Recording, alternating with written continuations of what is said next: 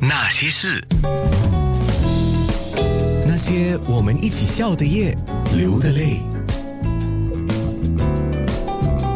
那些人，那些事，易家让老师谈写词。哪一天我走在路上想到一句，哎，回家我就赶快把它写下来。我也不知道什么时候用，随时记忆当时的心情，这是我自己的方式。像最近《如懿传》双影也是在手机上一个下午去完成的。像这首歌就比较特殊了，你已经知道这个电视剧吧？大概是怎么样的？哦，当然，对对，它因为是乾隆，那个都知道，它会跟凭空创作是不一样，它是一个讲故事的方法。你也知道是这两大巨星要唱，知道，所以就是等于你这个歌词，你完全是要为他们，包括剧情，包括艺人去量身定做。想象他们声音就一刚一柔，去代表女人心里面的正反两面，或者说相反的两面呢？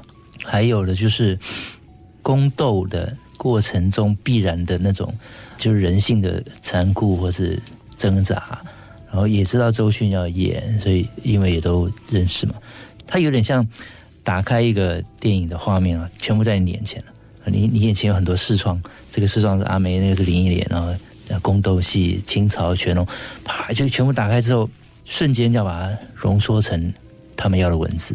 怎么样浓缩又能够讲到双影？因为双影是我想出来，双影这件事情是另外一个创意。副歌的几句话，它代表了宫廷中的。无可奈何，但是又起承转合的一生，啊，这个就是那首双影的创意的来源。你满意吗？我很喜欢这首歌。希望老师也满意，上我们九六三来接受采访，还没有机会问他，我也不好意思问他。老师，这个访问你还满意吗？怕他说啊，还可以。那最重要是老师来上节目上的开心。那我们听他分享，我们也觉得老师就很坦白，不吝赐教啊，就是把他所知道的，他在做的跟我们分享。提到双影。戏我是没看了，因为之前看了另外一部宫斗剧嘛，我觉得宫斗剧我已经看够了。个人觉得宫斗这件事情啊，啊，真的就像老师刚才讲的，人性必然的一个残酷跟挣扎。老师之前也不是说组合吗？他说爱情跟字典是一个组合，两个完全不同的东西把它放在一起，有个新的意义。那林忆莲跟张惠妹也是一对不可能的组合吗？很多人大概在这首歌之前没有想到两个人去合唱吧。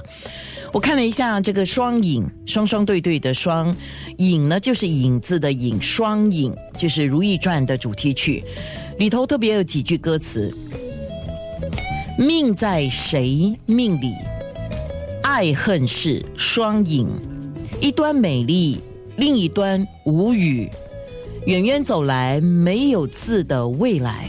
哇哦！被时间交汇，也许